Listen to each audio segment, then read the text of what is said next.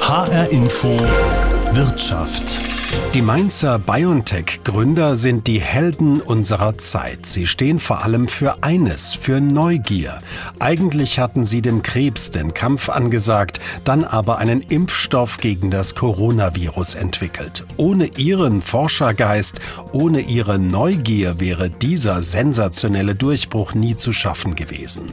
Wir lernen in der Corona-Pandemie, wie wichtig es ist, offen zu bleiben, Fragen zu stellen, an gemeinsamen Lösungen zu arbeiten, ja, einfach neugierig zu sein. Darauf setzen auch Unternehmen. Für sie ist Neugier einer der Schlüssel zum Fortschritt, zur Innovation, zum Erfolg im Wettbewerb mit anderen. Ich stelle Ihnen Mitarbeiter von drei großen Unternehmen vor, die allesamt neugierig sind und davon auch profitieren. Und ich rede mit zwei Neugierforschern. H-Info Wirtschaft mit Alexander Schmidt. Die Neugier beschäftigt uns Menschen schon seit Anfang an, auch als Sündenfall. Das erste Menschenpaar, Adam und Eva, aß die verbotene Frucht des Baumes der Erkenntnis aus Neugier. Die Theologen unter ihnen, der heilige Augustinus, hämmerten uns jahrhundertelang ein, wir sollten nicht grübeln, also Neues wissen wollen. Doch genau dagegen rebelliert die Neugierde bis heute. Sie hat trotz des theologischen Verbots immer mehr Wissen angehäuft, nützliche Erfindungen hervorgebracht, denen wir unseren Wohlstand größtenteils verdanken. Neugier ist also etwas, das sich nicht einfach abstellen lässt. Sie erschließt uns unsere Welt, sie treibt uns an, Neues zu erschaffen. Das wollte ich etwas genauer wissen. Ich habe zwei Menschen getroffen, die sich intensiv mit Neugier beschäftigen. Karl Norton heißt der eine, Wirtschaftspsychologe und Buchautor, und Andreas Steinle der andere, der Geschäftsführer der Zukunftsinstitut Workshop GmbH in Frankfurt. Karl Norton, kommen wir neugierig auf die Welt? Wenn wir kleine Babys sind, sind wir automatisch neugierig? Ja, es ist sogar ein Zwang. Also es ist von der Natur deswegen vorgesehen, weil wir die Welt ja verstehen müssen. Wir müssen Regeln aus ihr ableiten. Wir müssen herausfinden, ob alle Tomaten gleich sind. Ist da immer eine Schale drum? Ist das immer matschig? Und wenn man junge Menschen, also Babys beobachtet, sieht man genau das. Die testen die Umwelt. Und dieses Explorationsverhalten, also dieses Entdeckerverhalten, ist also wichtig, um die Welt als vorhersehbar auch zu erleben. Und wenn wir sie nicht hätten, dann würden wir auch niemals uns als Menschen entwickeln können. Also sie ist ein Zwangsmotor Motor der Entwicklung. Andreas Steinle, Eltern sagen den Kindern ja häufig, frag nicht so viel, sei nicht so neugierig. Wird uns dieses Streben denn frühzeitig wieder ausgetrieben? Das ist leider tatsächlich so und Untersuchungen zeigen, dass je älter Kinder in der Schule sind, desto weniger dürfen sie Fragen stellen. Das ist natürlich etwas Lästiges, weil Fragen erfordern ein bisschen Mühe, sie auch zu beantworten, aber es treibt uns tatsächlich die Neugier aus und von daher sollten Kinder natürlich so viele Fragen stellen dürfen wie nur möglich. Karl Norton, wenn wir dann erwachsen sind, aus der Schule raus sind und zum Beispiel Mitarbeiter in einem Unternehmen sind, muss dann diese Neugier erst wieder aktiviert und trainiert werden? Ja, denn nicht nur unsere Eltern treiben die uns aus, äh, auch die Universitäten, die Hochschulen und die Ausbildung. Weil wir trimmen uns immer mehr auf Wissenseffizienz. Wir müssen ganz viel Wissen tanken, das müssen wir abliefern können. Was dabei zu kurz kommt, ist das Hinterfragen dieses Wissens. Wo kommt es her? Warum gerade so und nicht anders? Und diese Techniken, die muss jeder, der durch einen Sozialisationsprozess in der europäischen Gesellschaft kommt, erst wieder neu entdecken. Egal ob Auszubildende oder später diejenigen, die selbst eine Ausbildung wechseln. Andreas Steine, Sie unterscheiden ja wissenschaftlich vier Dimensionen der Neugier. Zwei sind den allermeisten von uns geläufig. Neugierige wollen mehr wissen und sie sind offen für Neues. Welche weiteren Dimensionen kommen noch da dazu? Es gibt den Antrieb durch Wissenslücken und das ist so dieses Unbehagen, was wir verspüren, wenn ein Rätsel vor uns liegt, da wollen wir die Antwort wissen. Und äh, genau dieses stimulierende Unbehagen, das lässt uns nach einer Antwort streben. Und äh, das kann man natürlich auch befördern durch spannende Fragen oder Rätsel. Weitere Dimension ist die Anspannungstoleranz. Also etwas Neues, was wir noch nicht sofort begreifen, das versetzt uns in einen gewissen Stress. Und äh, die Forschung zeigt, je neugieriger wir sind, desto besser können wir mit diesem Stress umgehen, mit dem Unbekannten uns auch auf neue Wege zu machen. Auf neue Wege begeben sich auch viele Unternehmen, Karl Norton, die haben natürlich erkannt, sie können Neugier sich zunutze machen. Die Frage ist, wie machen sie das? Am Anfang steht immer das Assessment, also sprich, wie stark ist ein Team, ein Individuum in diesen vier Dimensionen ausgeprägt. Dann hat man einen Startpunkt. Und dann sieht man auch, wo hilft es noch mehr zu machen, wo sind die Stärken dieses Menschen oder dieses Teams. Und der zweite Schritt ist dann wirklich zu schauen, welche Interventionen, also welche Hilfstechniken gibt es. Und es gibt einige, die wir herausgearbeitet haben, um diese spezielle Art äh, des Neugierverhaltens zu stärken, zu professionalisieren, auch zu systematisieren. Andreas Steine, wenn man dann soweit ist und man geht da systematisch heran, kann man den Mitarbeiter auch testen? Kann ich als Chef wissen, die sind neugierig oder nicht so neugierig? Das kann man definitiv. Genau dafür haben wir einen Neugiertest entwickelt. Für die vier verschiedenen Dimensionen der Neugier gibt es äh, jeweils Fragen, die man beantworten muss. Und äh, auf Basis dieser Antworten ergibt sich dann ein Quotient für den Einzelnen, aber natürlich auch für eine gesamte Belegschaft. Wir können also sehr, sehr genau messen, wie neugierig ist ein Mensch, wie neugierig ist ein Unternehmen. Karl Norton bedeutet für mich als Unternehmer, wenn ich jetzt neugierige Mitarbeiter bevorzugt einstelle, die wissbegierig und offen und kreativ sind, dass ich automatisch auch bessere Geschäftsideen, Verfahren und Produkte dann bekomme? Ja, das gibt es sogar auf zwei Ebenen. Das eine ist das sogenannte Dollar Value. Ein Dollar Value berechnen wir, wenn wir sagen, ein bestimmtes Verhalten führt das zu einer besseren Performance, auch durch eine fremde Person beurteilt. Und das kann man nachweisen für die Neugier, dass tatsächlich die Job-Performance, also die Leistung, Leistungsfähigkeit und Bereitschaft eines Individuums beeinflusst wird, und zwar positiv. Und der zweite Aspekt ist, wir können zeigen, Menschen mit mehr Neugier haben nicht nur mehr Ideen, sie haben auch ungewöhnlichere Ideen. Auch dazu haben wir schon Studien veröffentlicht. Das heißt also, die Innovationskultur und auch der Output in seiner Ungewöhnlichkeit, in dem eigentlichen Innovationspotenzial steigt messbar an.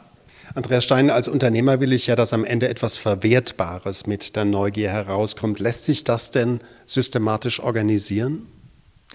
Es lässt sich dann systematisch organisieren, wenn ich versuche, Neugier ganzheitlich in ein Unternehmen zu bringen. Und äh, das berührt den Recruiting-Prozess, also dass ich darauf achte, von Anfang an neugierige Menschen einzustellen. Es äh, beginnt dann damit, dass ich überhaupt erfasse, wie ist es um die Neugier in meinem Unternehmen bestellt und dann natürlich Menschen auch trainiere, also ihnen die Skills, die Methodiken an die Hand gebe, die sie sehr gezielt für ihre Fragestellungen beispielsweise in Innovationsprozessen dann auch einsetzen. Karl Norton, dank der Neugier wissen wir Menschen ja mehr denn je. Wir sind jetzt in der Phase der Digitalisierung, in der künstlichen Intelligenz auf dem Weg hin zu man könnte schon fast sagen, ewigem Wohlstand und Unsterblichkeit, ist Neugier deshalb eines Tages möglicherweise überflüssig, weil das Maschinen möglicherweise tun? Das ist eine sehr wichtige und sehr interessante Frage und sie spielt immer so ein bisschen den Menschen gegen die Maschine aus. Tatsächlich zeigt die Neugier, beides wird sich auf ewig befruchten. Und ein schönes Beispiel gibt es aus der chemischen Industrie, wo ein Betriebsleiter sagte, die Ergebnisse durchzurechnen, wenn wir zwei chemische Bausteine miteinander verknüpfen, dafür hilft natürlich das Maschinenlernen und der maschinelle Output. Aber überhaupt die Frage zu entwickeln, könnte das was ergeben? Das kann die Maschine nicht. Das kann nur der menschliche Geist. Karl Norton war das, Wirtschaftspsychologe und Buchautor und Andreas Steinle, Geschäftsführer der Zukunftsinstitut Workshop GmbH in Frankfurt. Unser Thema in H-Info Wirtschaft, bleiben Sie neugierig. Genau darauf kommt es jetzt an. Das haben auch viele Unternehmen erkannt. Merck in Darmstadt etwa, der Pharma- und Chemiekonzern zählt Neugier zu seinen Unternehmensleitsätzen, hat eigene Neugierstudien in Auftrag gegeben und einige seiner Teams zu einem Neugiertraining eingeladen. Melanie Klaassen-Memmer war dabei. Sie ist Wissenschaftlerin im Bereich Merck Electronics, hat jahrelang mit ihrem Team an der Technik der LCD-Bildschirme geforscht und dann festgestellt, es ist Zeit für etwas Neues, für innovative Techniken. Wie wichtig ist bei dieser Suche die Neugier gewesen? Ich denke mal, das ist sehr, sehr wichtig, weil wir uns in einem Umfeld bewegen, das halt schon sehr weit erforscht ist. Und dort noch was wirklich Neues zu finden, äh, das uns von der Konkurrenz abgrenzt, ist halt nicht so besonders einfach. Deshalb ist es halt besonders wichtig, dass man auch alle Mitarbeiter mit ins Boot holt, wenn man über neue Innovationen nachdenkt. Das haben Sie ja gemacht. Bei Ihnen bei Merck gab es ja dieses Pilotprogramm Activate Curiosity, also aktiviere deine Neugierde. Wie wurden Sie damals auf dieses Programm aufmerksam? Also zum einen hat mich ein Kollege darauf angesprochen, der nochmal ein Programm vorher teilgenommen hat und der hat mir davon vorgeschwärmt. Und außerdem hat mich die Thematik sowieso sehr interessiert, weil das Thema war ja brandaktuell damals bei Merck. Überall waren Plakate, wo man lesen konnte, werden Sie neugieriger oder die Neugierde von Merck-Mitarbeitern ist so und so viel Prozent. Und als Naturwissenschaftler fand ich das besonders interessant, dass man Neugierde auch quantifizieren kann. Ja. Und da habe ich gedacht, da melde ich mich mal. Der erste Schritt war ein Trainingsprogramm für Ihr Team in mehreren Schritten. Wie haben Sie das erlebt? Ja, zunächst mal war das Team sehr skeptisch, das zu machen, aber andererseits auch neugierig, was wird denn da kommen? Und wir haben uns dann die verschiedenen Videos und Tutorials angeschaut und nach der anfänglichen Skepsis ist halt immer mehr Begeisterung daraus geworden. Wir haben uns dann natürlich auch in das Thema reingedacht und so dass es äh, den Leuten nachher auch sehr viel Spaß gemacht hat, dieses Seminar zu machen. Was hat sich in dieser Zeit innerhalb Ihres Teams getan? Wie hat sich das Team dadurch verändert? Also ich glaube, zum einen hat das Team besser zueinander gefunden, weil die Leute einfach auch gelernt haben, anders miteinander zu sprechen und zu diskutieren als vorher. Man hat sich besser kennengelernt, aber ganz wichtig, man hat anders gelernt, miteinander zu reden und damit auch umzugehen. Laborleiter und Laboranten, die in ihrem Team arbeiten, sind ja nicht unbedingt Menschen, die als besonders kommunikativ gelten. Doch neugierig sein heißt ja sich öffnen, Fragen stellen, diskutieren. Ist das Ihren Kollegen nach diesem Training einfacher gefallen? Ja, ich glaube schon, dass man da eine sehr große Veränderung gesehen hat. Insbesondere Laboranten, die oft sehr, sehr viel wissen, aber sich nicht trauen, was zu sagen, haben nachher sehr aktiv an Diskussionen teilgenommen. Und das war halt unheimlich wertvoll, auch um neue Ideen zu suchen. Ihre Idee war ja, wir brauchen neue Innovationen. Dann haben Sie über das Training ja auch Werkzeuge bekommen, um neugieriger zu werden. Kamen im Anschluss denn auch wirklich konkrete Ideen für Innovationen heraus? Ja, wir haben tatsächlich uns einer Innovation genähert. Wir haben das nicht vollständig dann bis zu Ende diskutiert, aber wir sind von der Herangehensweise ganz anders vorgegangen nach dem Training. Ja, wir haben uns nämlich nicht überlegt, was könnten wir technisch verbessern, sondern wir haben uns überlegt, was könnte denn der Endnutzer überhaupt wollen? Ja, was möchte der für ein neues Handy haben? Was soll das für eine Eigenschaft haben, das bisherige äh, noch nicht haben? Und dadurch sind wir halt äh, auf ganz neue Ideen und Themenfelder gekommen. Welche Techniken, die Sie damals gelernt haben, nutzen Sie noch heute? Also es gibt zum Beispiel eine Technik, die heißt kognitive Neubewertung. Das heißt, wenn man zum Beispiel in einer Diskussion eine Frage bekommt, passiert es ja sehr häufig, dass sich Leute angegriffen fühlen. Und die Frage ist ja zum Beispiel, ist es wirklich so? Will der mich angreifen oder will er nur helfen? Will derjenige nur diskutieren? Also wie kann ich denn eine Frage noch bewerten? Ja? Wie, wie sehe ich das emotional vielleicht positiver am Ende als vorher? Also wie kann ich meine Art und Weise zu diskutieren, auf meinen Gesprächsteilnehmer einzugehen, wie kann ich das ändern? Und eine andere Möglichkeit ist auch intelligente Fragen stellen. Ich meine, Kinder stellen häufig Fragen und bis sie ein oder zwei Jahre sind, erwerben sie sehr viel von ihrem Wissen durch Fragen stellen, was aber nachher immer mehr äh, weggeht. Man liest mehr oder man schaut sich irgendwas an, aber am Anfang werden Fragen gestellt und das verlieren wir mehr und mehr. Und eine Übung war zum Beispiel, äh, Fragen stellen zu einem bestimmten Thema und zwar sehr, sehr viele. Und ich fand es sehr interessant, wie unterschiedlich die Fragen waren, die aus dem Team kamen und habe an vielen Stellen dann gedacht, ach ja, so kann man es auch sehen. Die Frage kann man sich auch stellen. Neugier kann ein Team lernen und sich weiterentwickeln, sagt Melanie Klaassen-Memmer, Wissenschaftlerin im Bereich Merck Electronics, die an einem Training teilgenommen hat. Neugier kommt in Unternehmen auch an anderer Stelle zum Einsatz, dort wo es um Kunden und den Service geht. Ferry Abol Hassan ist bei der Telekom Deutschland für diesen Geschäftsbereich verantwortlich und versucht mit seinem Team ganz bewusst aus der Kundenperspektive zu denken, die Kunden zufriedenzustellen, sie positiv zu überraschen. Inwieweit spielt dabei die Neugier eine Rolle?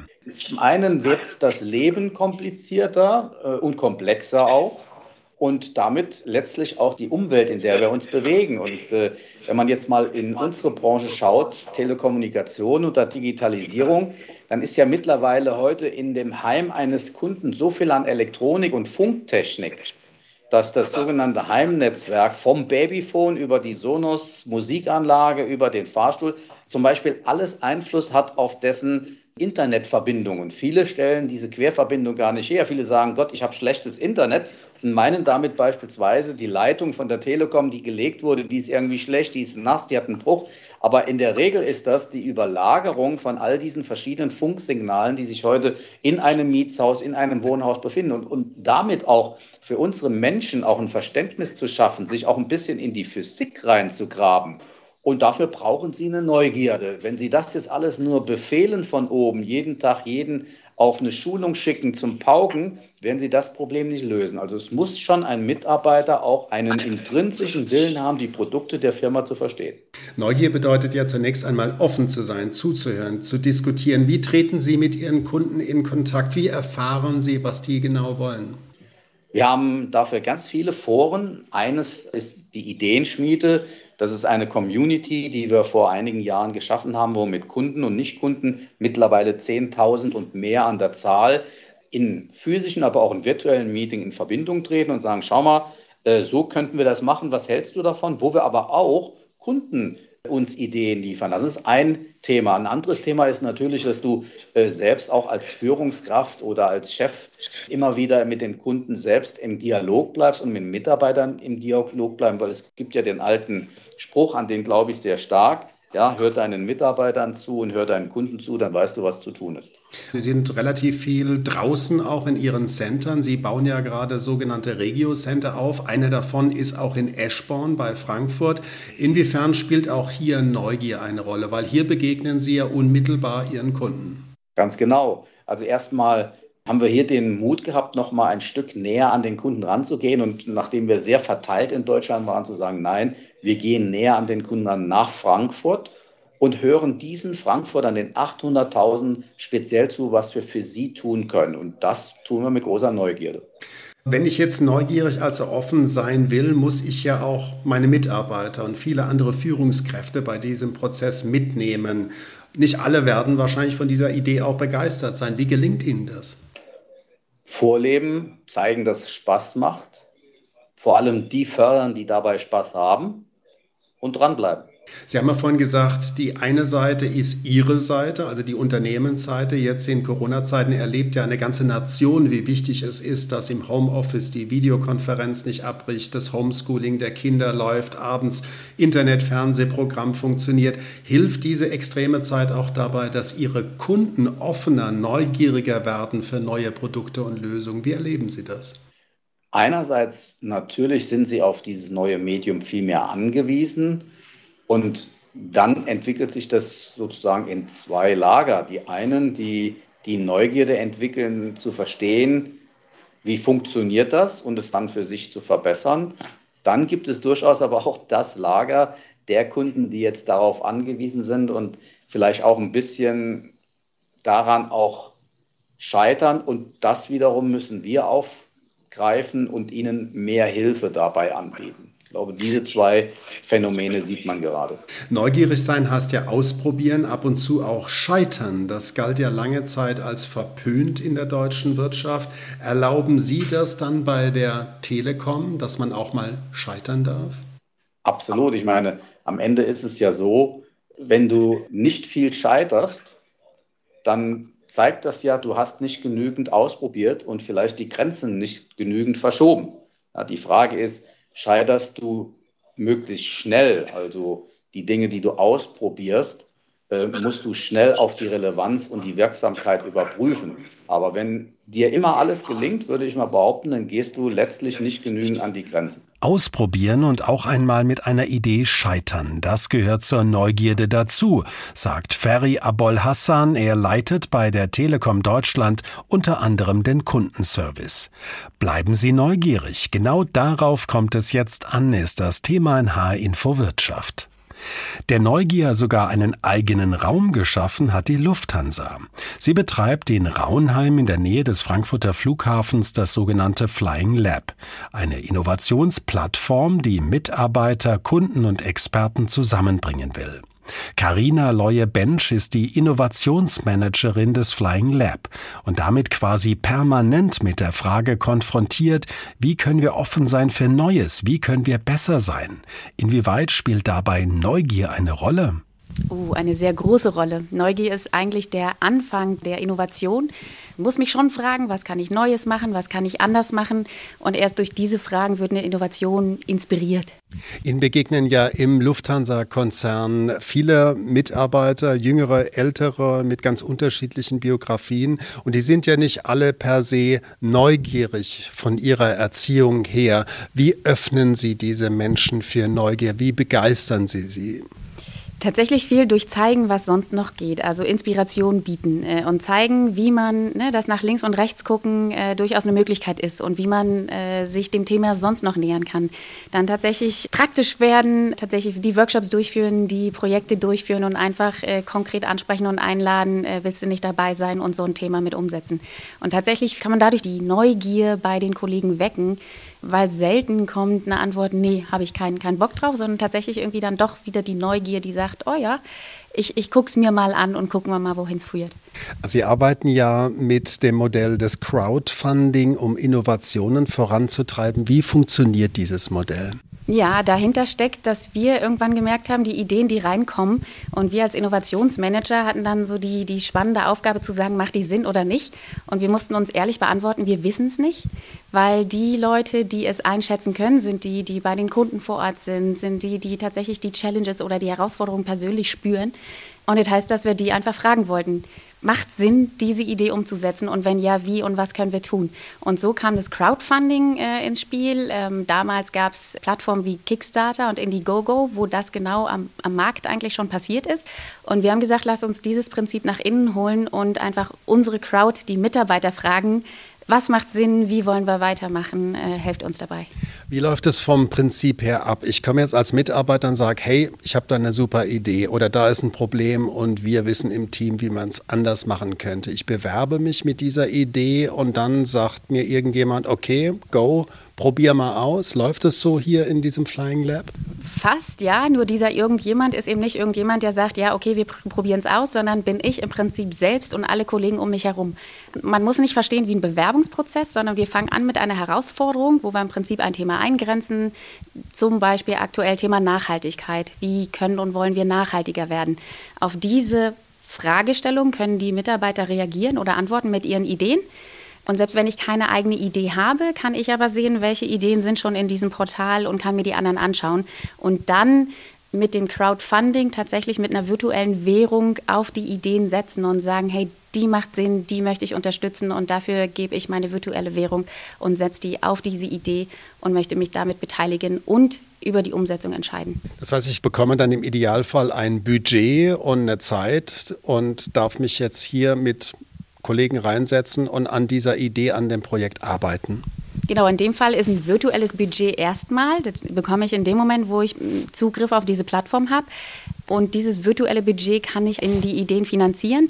Und in dem Moment, wo ein, eine Idee gefundet ist, in dieser Form sagen wir, okay, da ist was dran und die ist gefundet, die Mitarbeiter, die Kollegen glauben daran und dieses Projekt gehen wir jetzt tatsächlich an. Aus Neugier wird eine Idee und mit Hilfe des Crowdfunding dann ein Projekt oder sogar eine Innovation, sagt Karina Leue-Bensch, Innovationsmanagerin der Lufthansa.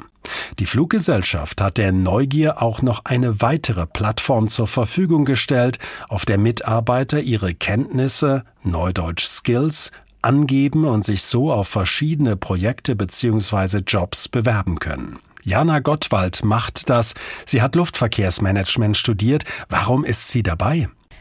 Ich habe das deshalb getan, weil für mich die Alternative ansonsten aus aktuellem Anlass die, die Kurzarbeit gewesen wäre und ich äh, mich aber unbedingt einbringen wollte, ähm, um gerade insbesondere aufgrund der Krise ähm, aber mit anpacken zu können und ähm, die Lufthansa dabei zu unterstützen, aus äh, der Krise rauszukommen. Und vor allem auch, weil ich unbedingt nach einem Weg gesucht habe, einfach äh, meiner Neugierde weiter nachzugehen und ich durch diese Skill-Plattform die Chance hatte, in ganz viele neue Bereiche und Themen reinzuschauen, die ich auch ehrlicherweise ohne die Krise jetzt äh, gar nicht gehabt hätte aufgrund meiner ursprünglichen Tätigkeit. Hat da Neugier eine Rolle gespielt, dass Sie da überhaupt mitgemacht haben? Ja, absolut. Also das waren alles neue Themenbereiche und auch wahnsinnig viele neue Kollegen, die ich kennengelernt habe.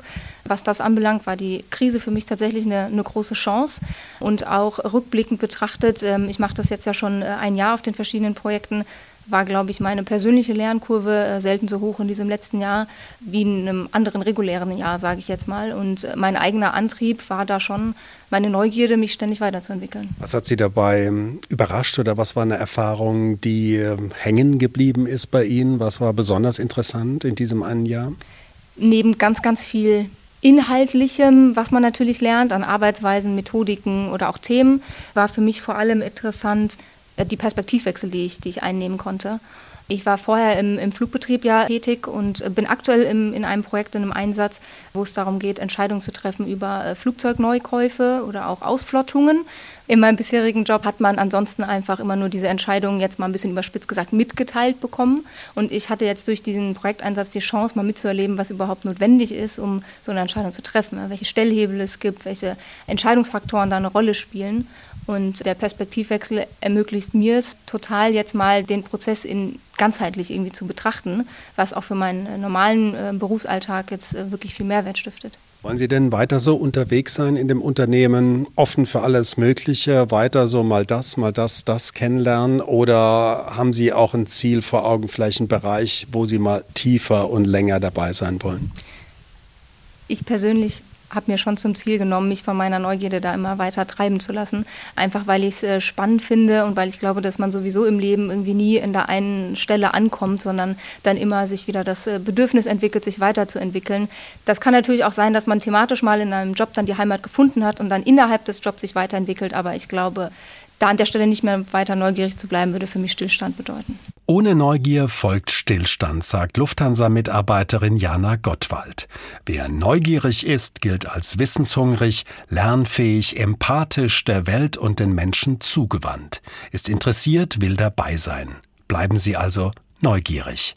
H-Info Wirtschaft gibt es jede Woche neu als Podcast auf Ihrem Smartphone. Mein Name ist Alexander Schmidt.